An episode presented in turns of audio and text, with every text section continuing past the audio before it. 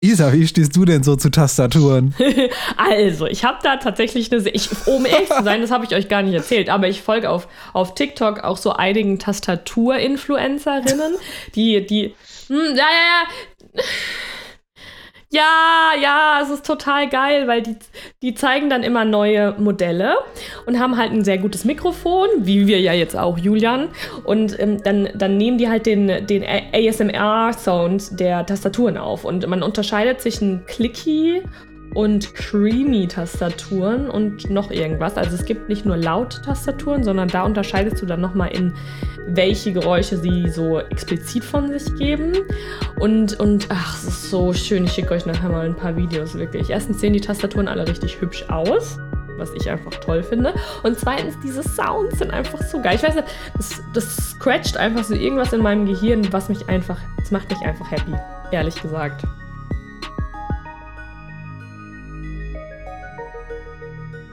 Moin und herzlich willkommen zur dritten Folge von Das große Rennen. Und an meiner Seite könnt ihr dieses Mal wie immer Isa und Julian hören. Moin. Hallo, guten Morgen.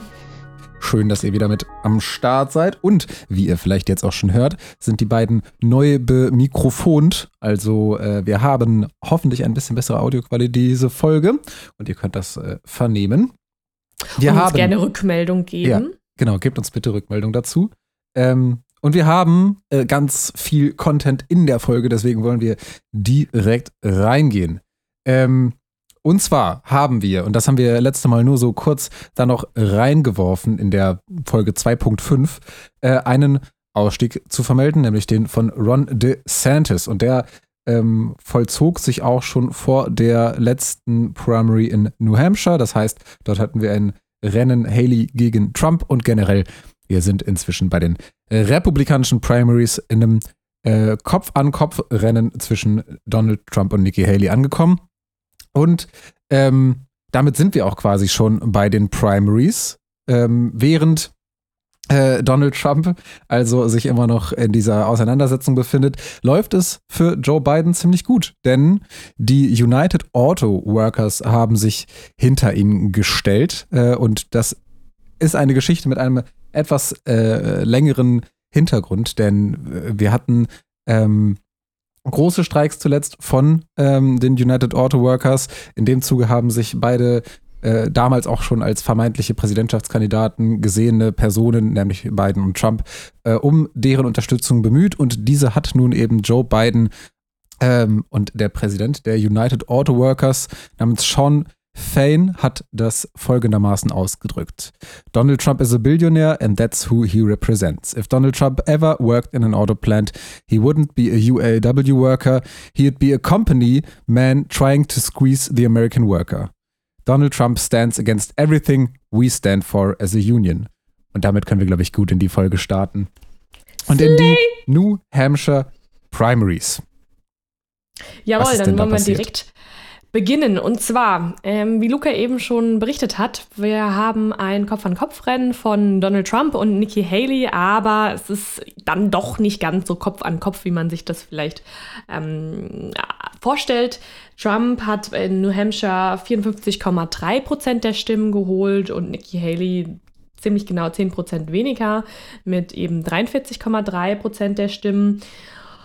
Ja, damit bekommt äh, Trump zwölf Delegierte und Nikki neun. In New Hampshire ist es nämlich so, dass ähm, New Hampshire nicht dieses Alles- oder Nichts-Prinzip verfolgt, wie sehr, sehr viele der States, dass dann alle Delegierten des Staates auch an den oder die Gewinnerin gehen, sondern eben prozentual. Haley hat dann äh, in Folge ihre Kandidatur tatsächlich gegen die Erwartung von vielen nicht beendet, ähm, sondern gesagt, ja, eigentlich sind es ganz gute Zahlen, wir hören auf jeden Fall nicht auf, gerade weil der nächste State dann ja auch South Carolina ist, ihr Home State.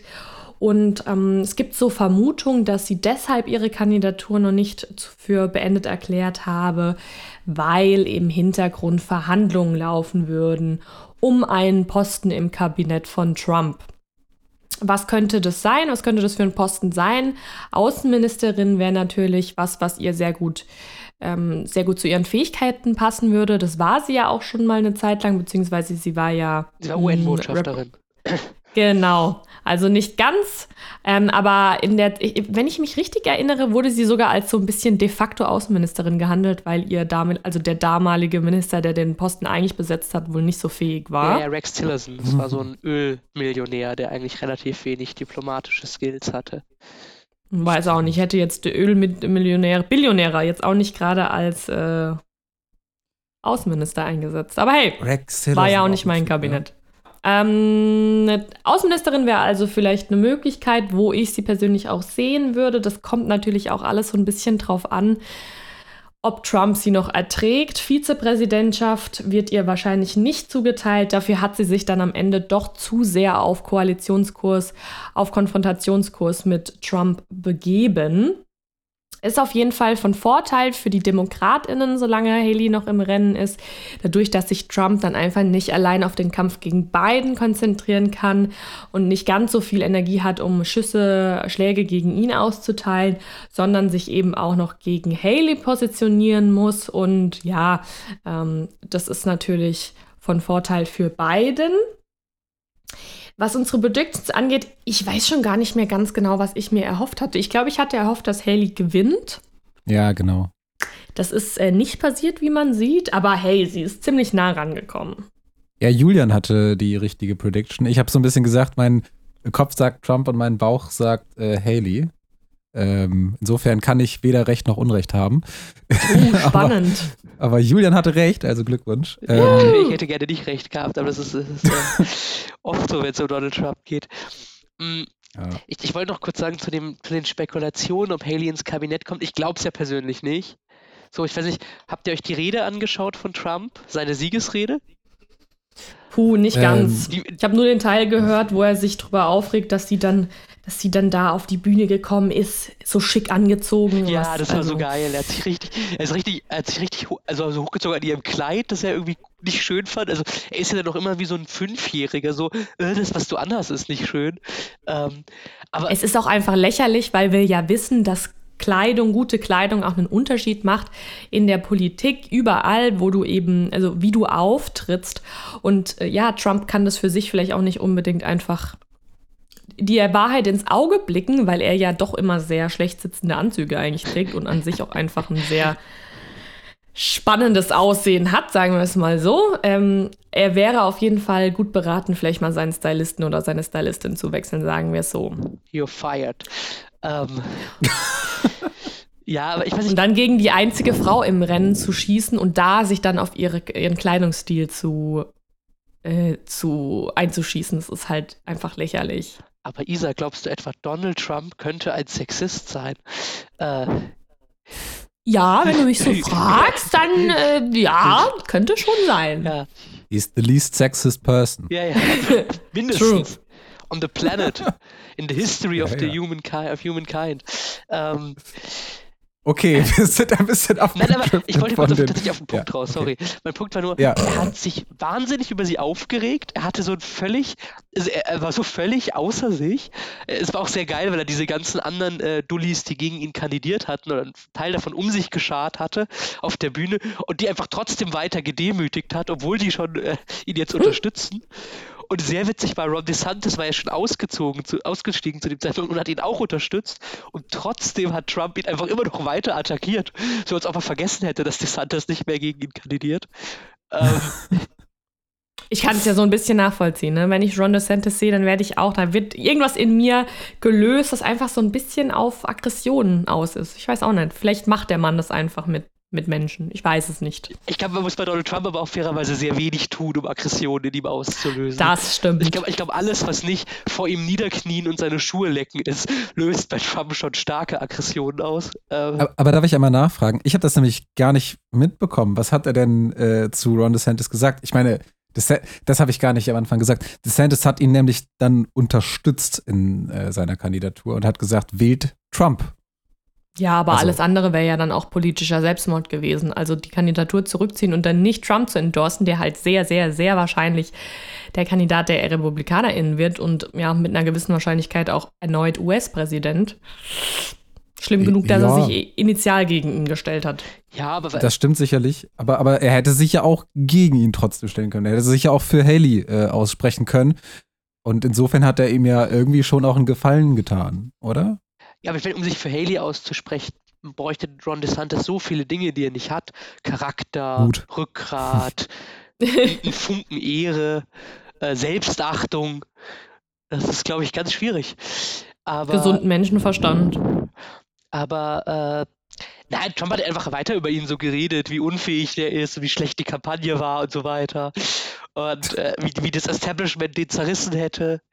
Äh, also. also dazu noch, für mich war der most iconic Moment in der bisherigen Kampagne war wirklich die Diskussion, ich weiß gar nicht mehr, in welchem Kontext das war, wo aufkam, dass, ähm, dass Haley ja nicht die einzige Person auf diesem Podest mit High Heels wäre. Also es war eine, im Kontext von einer mhm. Diskussion der republikanischen Kandidatinnen.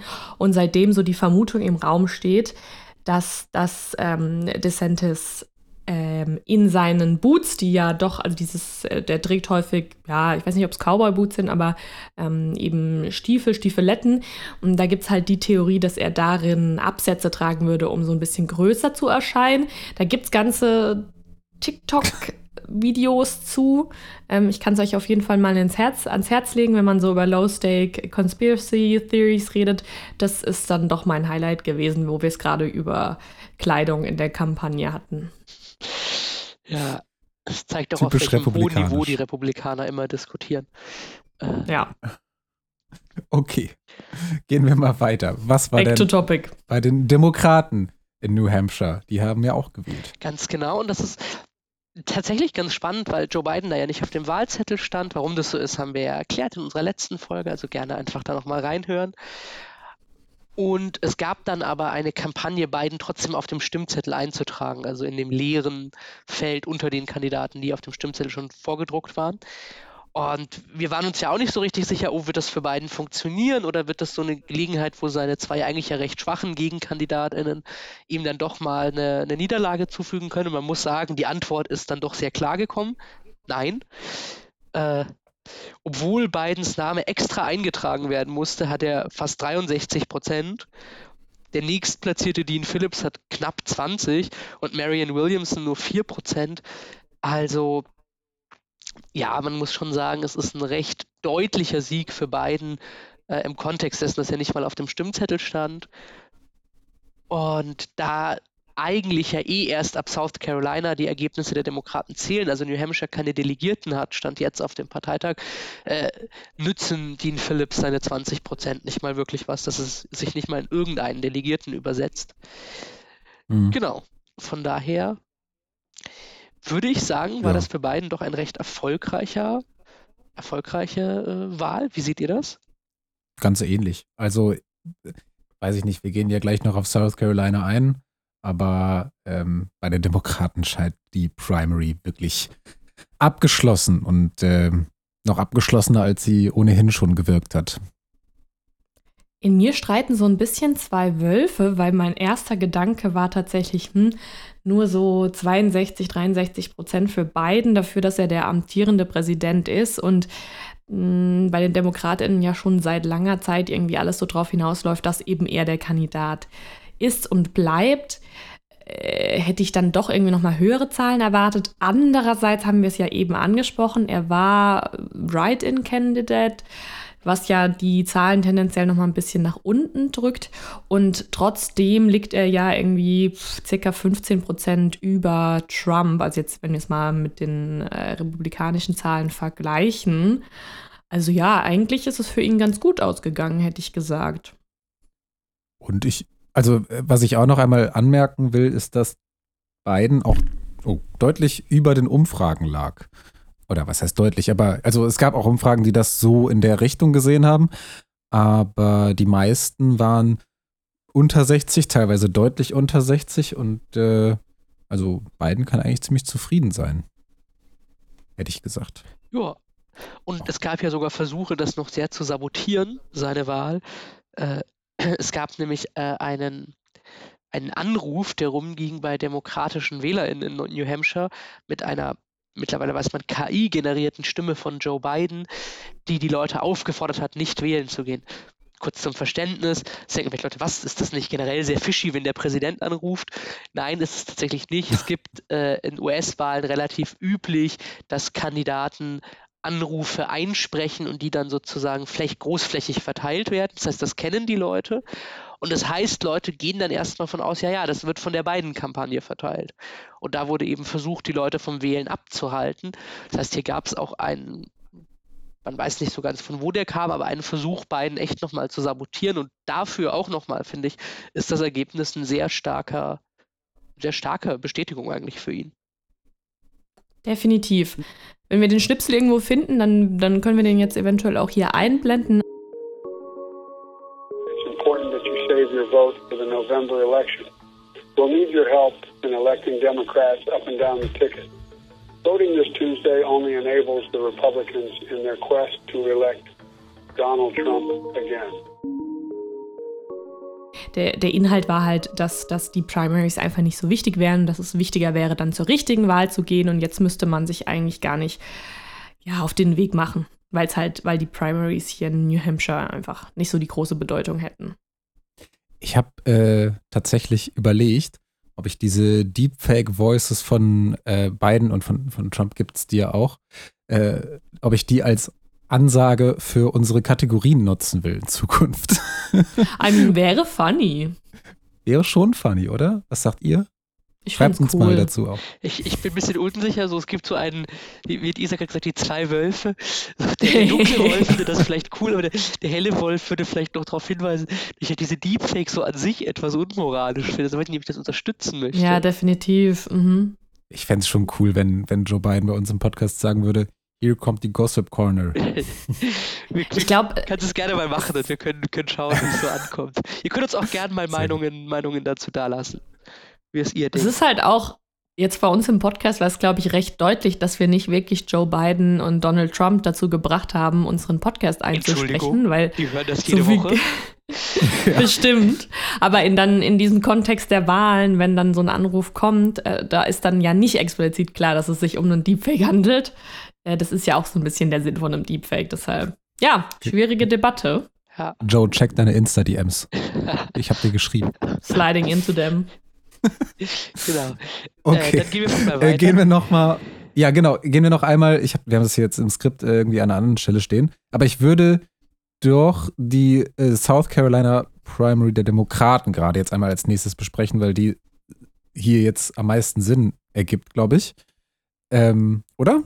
Äh, können, ja, gerne. Können wir auch machen. Ne? Äh, ja, da nur ganz kurz zu. Das war ja dann die erste offizielle Primary der Demokratin. Wir hatten ja eben besprochen, das war formerly New Hampshire, aber das hatte man geändert aufgrund der Tatsache, dass South Carolina einfach ein bisschen diverser ist und man da auch einfach mehr Informationen über Gruppen bekommt, die eben in Iowa oder New Hampshire nicht abgebildet werden.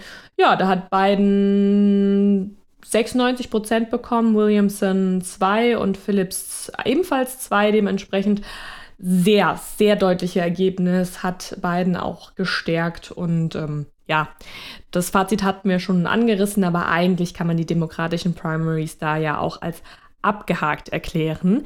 Was ich jetzt noch als Frage hätte, vielleicht kann mir das einer von euch beiden erklären, um, warum ist es eigentlich so, dass wir diese ganzen Primaries in den States haben und wir dann eigentlich schon ab Iowa, New Hampshire und jetzt eben South Carolina, also die ersten drei stattfindenden Wahlen, beide Primaries, also sowohl bei den Demokratinnen als auch bei den RepublikanerInnen, als abgehakt betrachten. Also warum wird dann überhaupt noch weitergewählt oder warum ist denn das so früh schon theoretisch klar?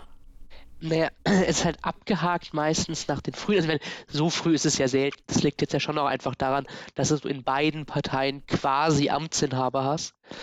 Ähm, wenn es jetzt wirklich ein offenes Rennen ist, dauert es ja schon meistens länger. Aber ich meine, es muss weiter gewählt werden, weil so ja die Delegierten für den Parteitag bestimmt werden, der dann bei beiden Parteien im August äh, stattfindet. Und auf dem Parteitag wird ja dann offiziell die Kandidatur vergeben und die Vizekandidatur und das Programm beschlossen und so weiter. Ähm, und eben über diese Primaries wird ermittelt, wer die Delegierten auswählen darf, die da hingehen. Oder werden halt die Delegierten gewählt. Und es gibt dann halt die von beiden vorgeschlagenen Delegierten, die dann dadurch ausgewählt werden, dass man für Joe Biden stimmt. Ähm, genau, ja, bleibt, bleibt und, das äh, sozusagen äh, weiter. Hm? Und im späteren Verlauf, ich weiß nicht, vielleicht also du weißt es sicherlich besser und korrigiere mich da, wenn das falsch ist, aber im späteren Verlauf einer Primary können sich die einzelnen Bundesstaaten zum Beispiel auch dazu entscheiden, ihre Delegierten ohne Wahl ähm, einer Person zu plätschen, wenn ähm, das, äh, ja, wenn das Ergebnis quasi schon feststeht. Ja. Also, genau, also die, die werden dann nicht mehr ganz bis zum Ende durchgezogen, wenn auch schon alles klar ist. Genau. Spannend, ne? Aber deshalb, also das ist doch dann auch der Grund, dass im Vorfeld von jetzt eben New Hampshire und Iowa extrem viel Geld einfach schon fließt. Ja, Genau, ja. weil es einfach da ist es halt, also in einem offenen Rennen ist es halt so, dass man sagt, okay, so die zwei, drei, maximal vier, aber das wäre selten, stärksten Kampagnen überleben dann halt diese ersten zwei Bundesstaaten und gehen dann weiter und bessern sich dann weiter und irgendwann wird es halt immer auf zwei äh, runtergebrochen sein, die dann halt das noch ja. mehr oder minder lang. Also keine Ahnung, es gibt ja schon auch ähm, Primary äh, Seasons, die fast bis zum Schluss gingen. Also Trump 2016 oder ähm, Hillary Clinton gegen Bernie Sanders 2016, Hillary gegen Obama 2008, das ging schon bis fast zur letzten äh, Primary. Ja, und auch immer mit vielen Wendungen und so. Äh, aber das mit dem Geld, das finde ich nochmal noch mal eine interessante äh, äh, Sache, weil wir haben ja hier mit Phillips und Williamson eigentlich super unaussichtsreiche Kandidaturen äh, gehabt. Und dennoch haben die halt unfassbar viel Geld in diese äh, Primaries geworfen mit Dean, also Dean Phillips hat 4,6 Millionen Dollar. Also für US-Verhältnisse gar nicht so viel, aber so, wenn man es mit deutschen Verhältnissen vergleicht, ist das wahnsinnig viel Geld. Ähm, und äh, Marianne Williamson immer noch mit 3,6 Millionen Dollar. Also die haben schon auch viel, viel, viel Geld in aussichtslosen Kandidaturen da verbrannt. Und bei den Republikanern wird das noch viel schlimmer aussehen, glaube ich. Viel, viel schlimmer. Also da reden wir ja von, von vielen hundert Millionen ne? mittlerweile, die, wenn du alle Super Packs und sonst was zusammenrechnest, da ausgegeben ja. wurden. Ja. Was können wir denn eigentlich, jetzt wo wir gerade über South Carolina sprechen, was können wir denn eigentlich zu den Primaries in der Republikaner in, in dem Staat sagen? Ähm, ja, ich war gerade ein bisschen verwirrt, weil wir haben ja noch davor die äh, Primaries in Nevada erstmal. Äh, ja, ich dachte nur, weil wir gerade die South Carolina Primaries bei den DemokratInnen schon Wir, wir sind super haben. sortiert in unserem Skript, ihr merkt das. Mhm. Äh. Ja, ja, ja. Aber ich würde, ich würde tatsächlich die von Nevada einmal vorziehen, dann doch, weil sie einfach morgen sind. Oder? Ja, wir können ja machen, was wir wollen in diesem Podcast. okay, wir müssen uns nur entscheiden. Also Nevada oder South Carolina äh, Republikaner Edition. Äh, äh, ich würde gerne jetzt Nevada haben. Dann mach Nevada. Wir locken Nevada ein, okay. ähm, genau. Luca hat das gerade gesagt, morgen ist die Nevada Primary, sowohl bei den Demokraten als auch bei den Republikanern. Ähm, den Beziehungsweise kurz morgen von heute, wo wir aufnehmen, wahrscheinlich kommt die Folge auch morgen, also für euch dann heute. Genau. Aber halt Aber nicht ja. deutscher Zeit. Ja, ja. Sonst haben wir, glaube ich, die Leute vollkommen Auch, erfolgreich verwirrt und keiner weiß, wo man es geht. Cool. Am 6. Februar ist die Nevada Primary, ähm, um das einmal so klar zu sagen. Das heißt, die Ergebnisse kommen in Deutschland am Mittwochmorgen dieser Woche, am 7. Februar sind die da für uns in Deutschland. Oder halt mitten in der Nacht, falls ihr aufbleiben wollt. Würde ich aber nicht empfehlen. Ähm, das ist nämlich ziemlich irrelevant, die Nevada Primary in jeder Hinsicht. Äh, bei den Demokraten ist es einfach so, das wird Biden erdrutschartig gewinnen, vielleicht gleich deutlich, vielleicht zwei, drei Prozentpunkte weniger deutlich als in, in South Carolina, aber es wird jetzt nichts Wildes passieren. Und bei den Dem Republikanern, das ist noch viel lustiger, da tritt bei den Nevada Primaries nur Nikki Haley an. Jetzt könnte man denken, was, warum? Wurde Trump doch noch von ein paar mehr Bundesstaaten gesperrt, um anzutreten? Leider nein. Der Grund ist, Bisher gab es in Nevada immer einen Caucus. Wir haben jetzt ja schon ganz oft erklärt, Caucus, Primary, nochmal ein bisschen unterschiedliche Formate. Und die Demokraten haben jetzt aber mit ihrer Mehrheit im Parlament des Bundesstaats Nevada die Regeln geändert, dass es zukünftig von der staatlichen Seite aus keine Nevada Caucus mehr geben soll, sondern eine Nevada Primary, also eine ganz normale Vorwahl. Die Republikaner schmollen aber und finden das doof. Deswegen die, haben die Republikaner entschieden, dass sie trotzdem noch einen Caucus abhalten und dass sie die Delegierten für ihren Parteitag auch über den Caucus vergeben. Weswegen Donald Trump jetzt im Caucus kandidiert. Das heißt, Haley und Trump kandidieren, beide in Nevada, aber an unterschiedlichen Tagen. Der Caucus findet nämlich am 8. Februar statt, in unterschiedlichen Formaten. Und das eine wird äh, Delegierte produzieren, das andere nicht. Ich habe extra keine Begründung gefunden, warum Nikki Haley trotzdem in der Primary antritt. Ich nehme mal an, da musste man sich halt vor ein paar Monaten entscheiden und sie dachte vielleicht zu dem Zeitpunkt noch, dass es cleverer ist, in der Primary anzutreten. Ich habe gesehen, die meisten anderen Leute, also DeSantis und Pence und so weiter, die damals noch im Rennen waren, hatten sich auch für die Primary registriert. Ähm, also vielleicht dachten die damals alle noch, es ist ein smarter Move, Trump alleine in den Caucus gehen zu lassen und die Primary unter sich auszubetteln.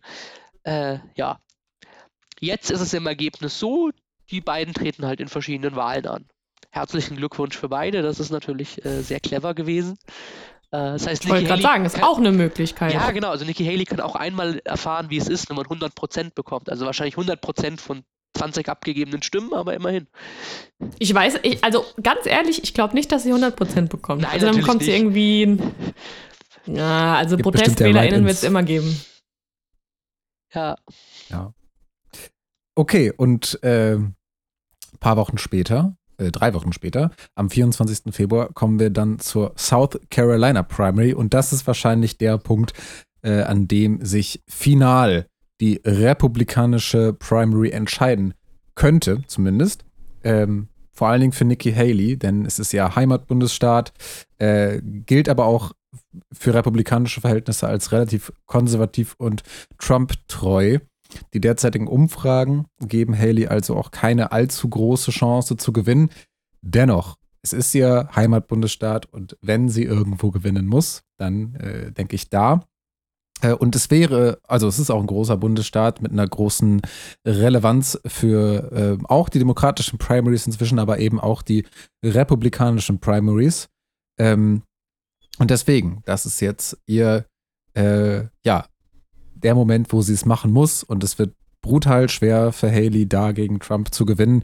Wie gesagt, die Umfragen sagen momentan Haley ein Ergebnis zwischen 25 und 30, die letzten Umfragen vielleicht eher so 30, 35 voraus und Trump ein Ergebnis zwischen 55 und 60 Prozent. Ähm, also Trump liegt da deutlich, wirklich sehr, sehr, sehr deutlich vorne. Ähm, und es ist unwahrscheinlich, dass Haley das schafft. Es wäre ein großes Wunder.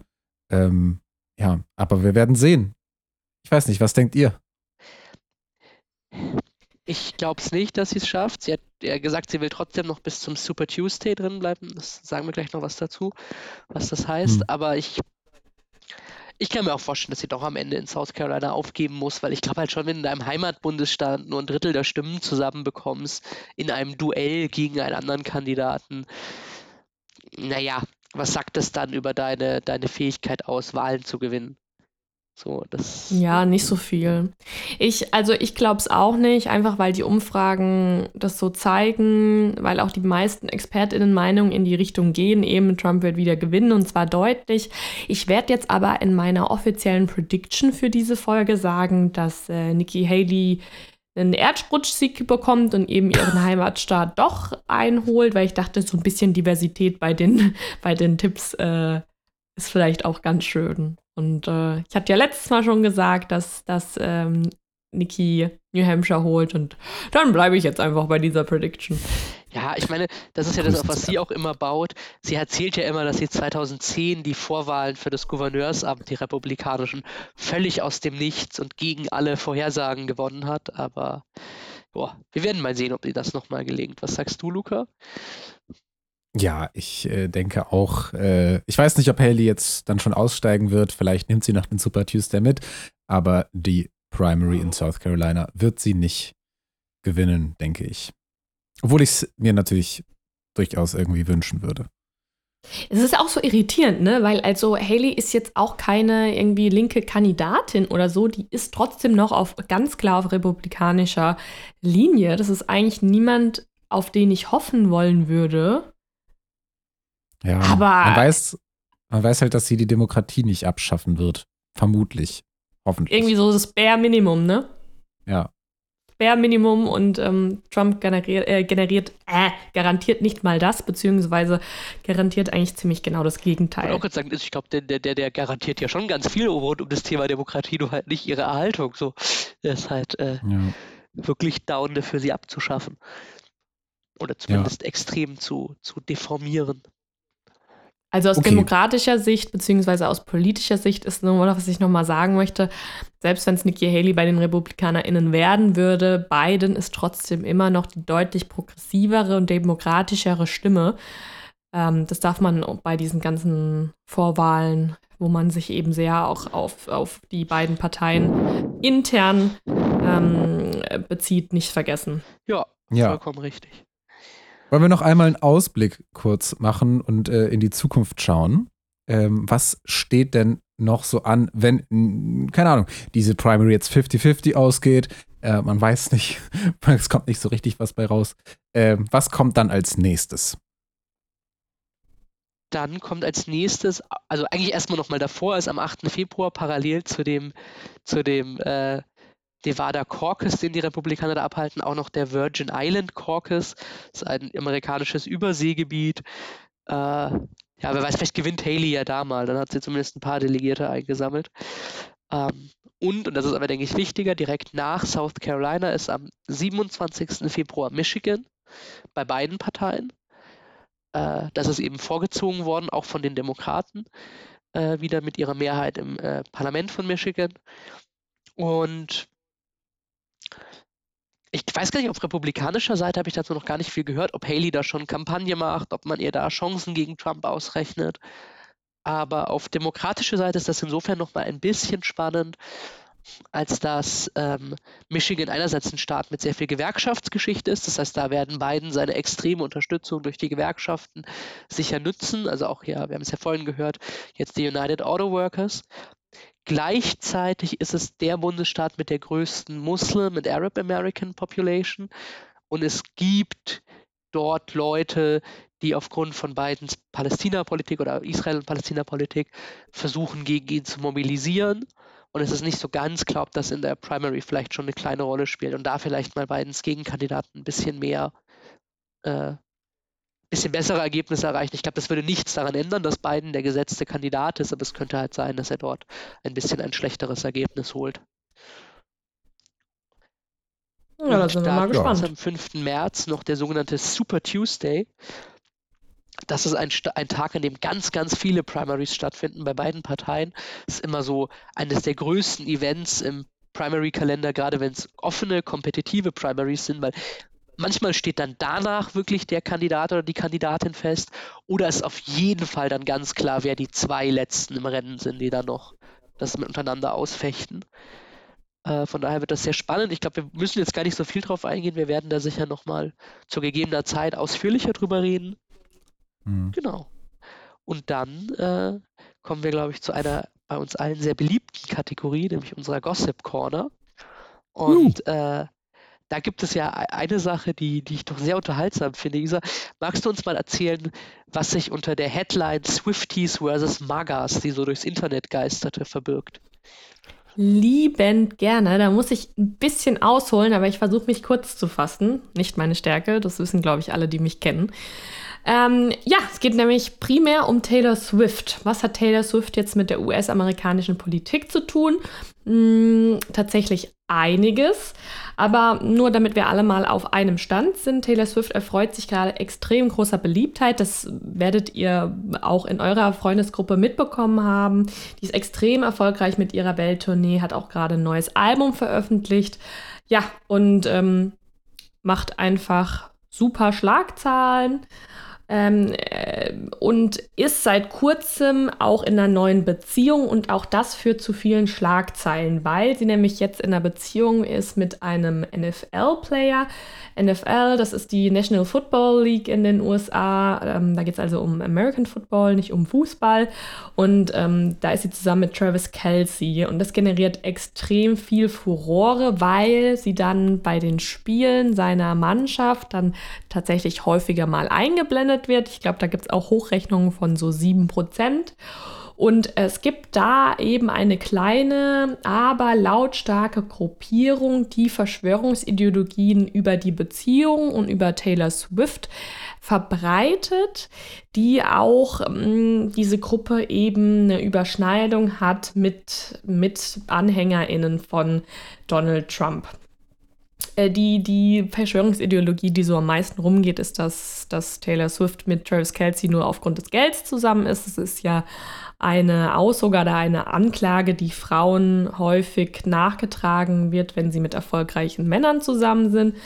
Das ist aber alles ein bisschen lächerlich, weil Taylor Swift nämlich bedeutend erfolgreicher ist als Travis Kelsey. Also sein Vermögen wird irgendwie auf so 20 Millionen Dollar geschätzt. Klar, ähm, ist ganz schön viel Asche, aber Taylors Vermögen wird eben auf 1,1 Milliarden Dollar geschätzt, also irgendwie das Fünffache. Ja, und vergangene Woche ist dann auch auf Twitter, beziehungsweise jetzt X, äh, geflutet worden mit KI-generierten Nacktbildern von Taylor Swift. Und da mh, mm, stellt sich eben so die Frage, wie hängt das jetzt zusammen mit Donald Trump oder mit seinen Anhängerinnen? Da gibt es nur Vermutungen. Also ich glaube, man hat einen Verantwortlichen gefunden. Ähm, und es ist tatsächlich so, dass Taylor Swift sich sehr lange nicht politisch geäußert hat. Das hat sich dann aber geändert 2020. Julian, erinnerst du dich da noch dran? Ja, und 2020 hat Taylor Swift äh, Joe Biden unterstützt. Ich glaube, sie hat sogar 2018 davor schon mal in, einem, in einer interessanterweise einer Wahl in Tennessee äh, einen demokratischen Senatskandidaten unterstützt. Mm. Ja, das war, glaube ich, gegen die ähm, Marsha Blackburn, gegen diese, das ist so genau. eine extrem rechte Republikanerin und Taylor Swift hat sich für einen sehr moderaten demokratischen Kandidaten ausgesprochen und das war so das erste Mal, dass sie politische Stellung bezogen hat und da war Trump schon extrem sauer das wundert mich aber noch mal deutlich mehr, als sie sich dann 2020 für Joe Biden ausgesprochen hat. Und mittlerweile ist aber Taylor Swift noch mal sehr viel populärer, als sie es 2020 war. Und diese Community sehr viel größer, der Swifties.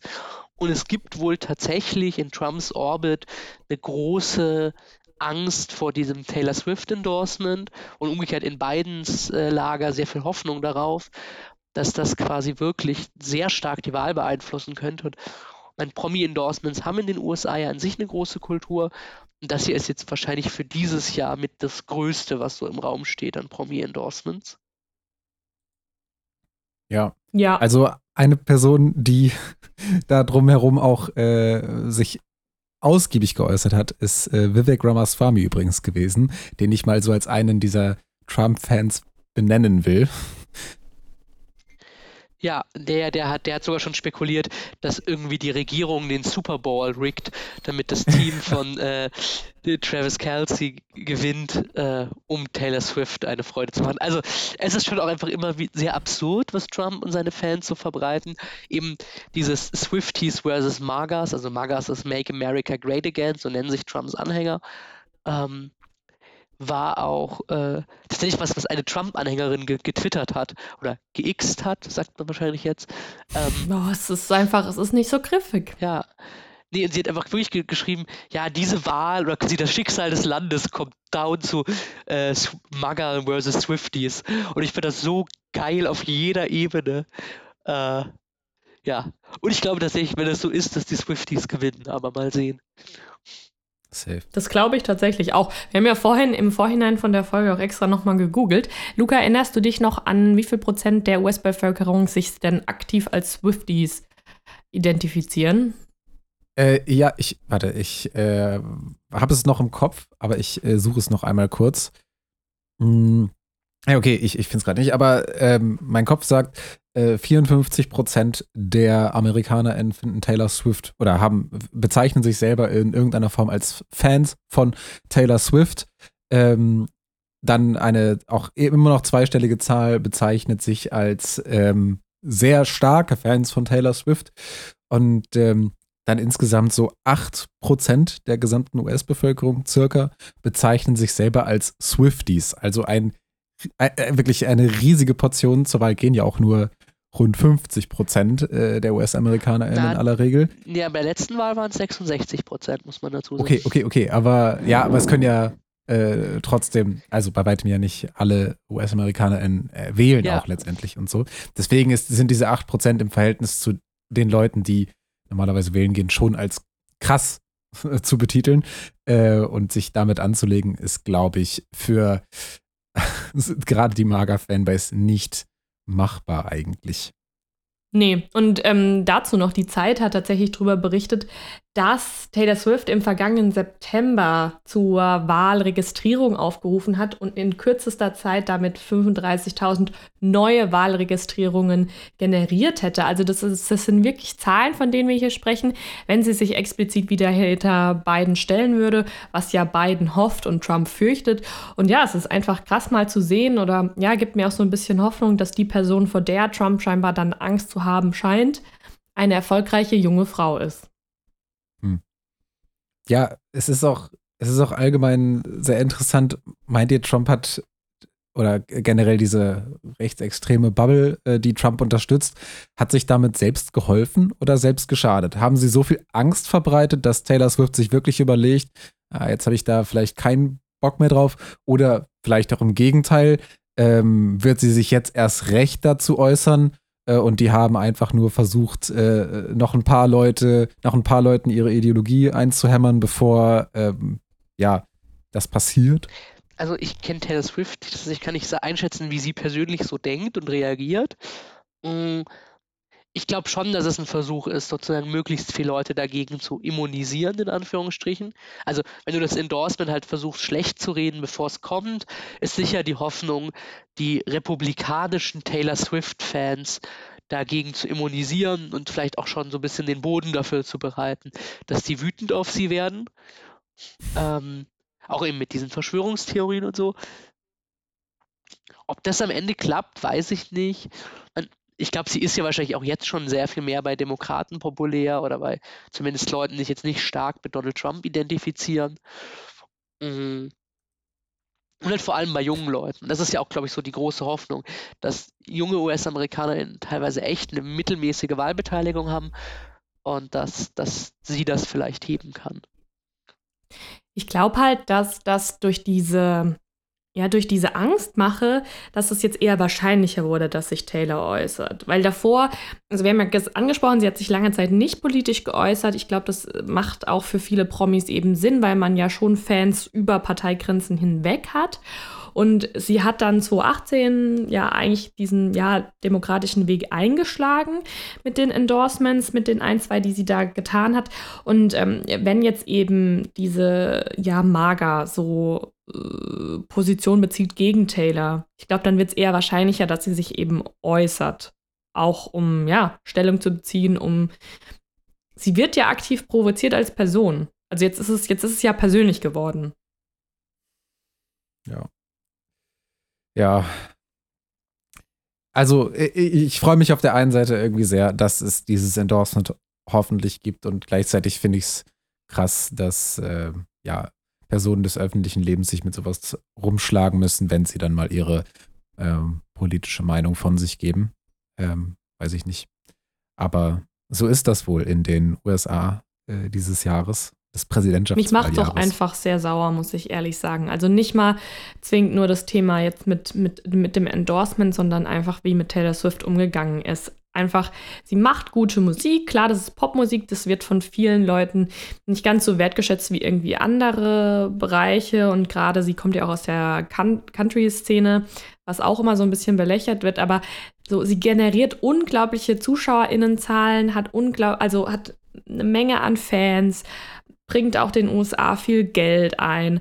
Sie ist einfach extrem erfolgreich, eine der erfolgreichsten Personen aktuell, die eben so auf der Welt existieren.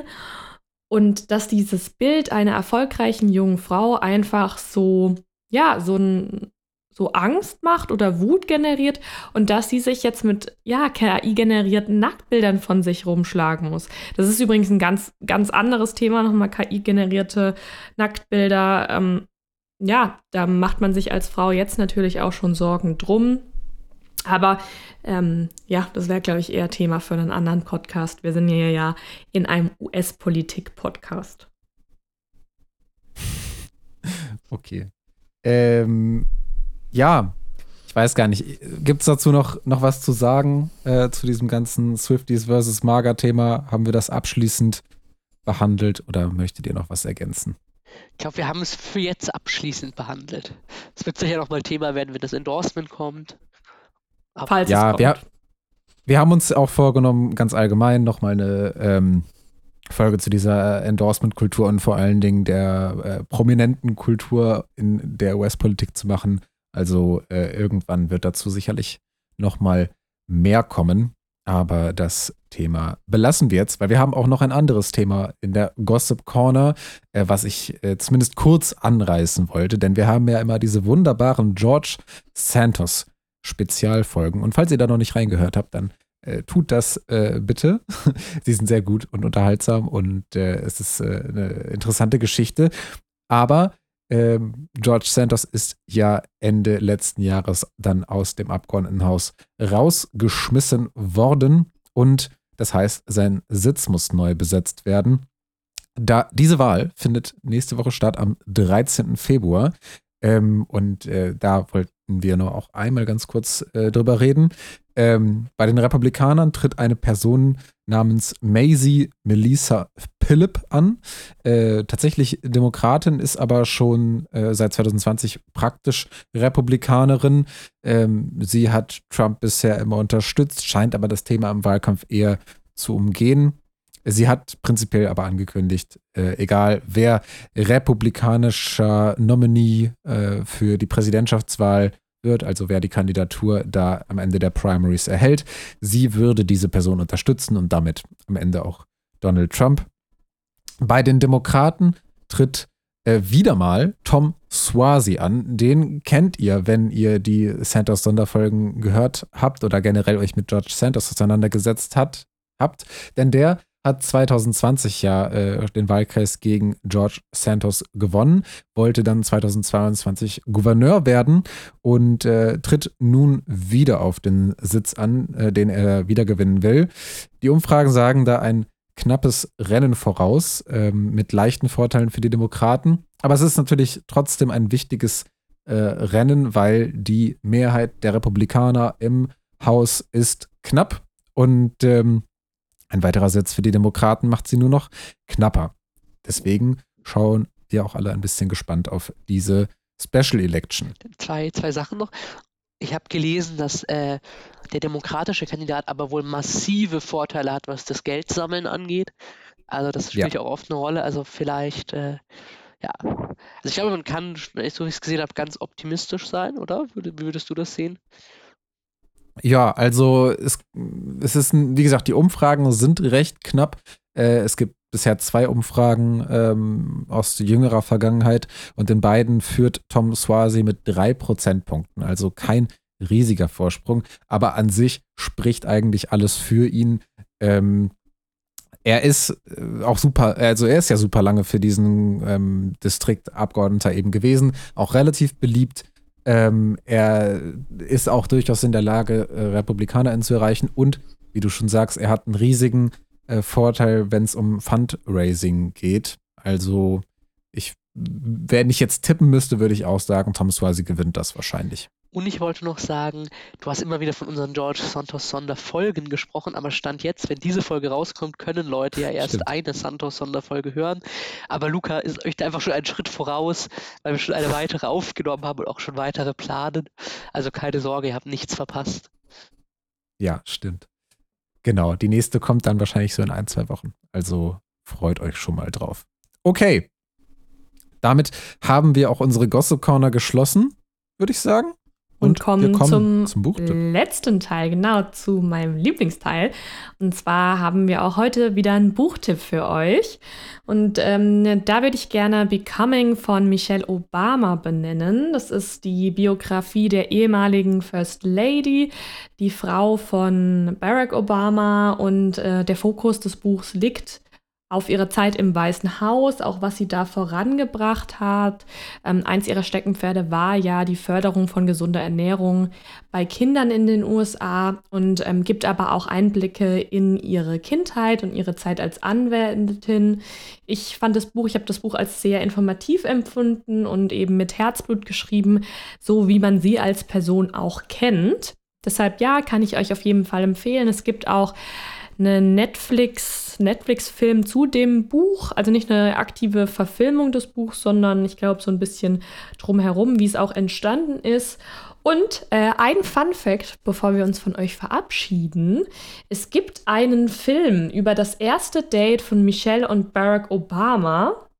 Der nennt sich My First Lady. Und ich habe den geguckt, der war ganz süß, also war jetzt nichts groß Besonderes. Hätte auch jegliche andere Romanze sein können, aber ich finde es einfach so surreal, wenn es in Deutschland passieren würde. Stellt euch doch mal vor, es gäbe einen Film darüber, wie sich Angela Merkel und Joachim Sauer, das ist ja ihr zweiter und aktueller Ehemann, wie die sich kennengelernt haben. Wie die auf ihr erstes Date gegangen sind. Also würde ich um ehrlich zu sein wahrscheinlich auch gucken. Aber zeigt vielleicht auch noch mal so diese ganz unterschiedliche Kultur, Politikkultur äh, Kultur in, in Deutschland und den USA, was auch die Partner oder Partnerinnen der ja, mächtigsten Person des Landes so angeht. Ja. Joachim Sauer kennt man jetzt nicht so.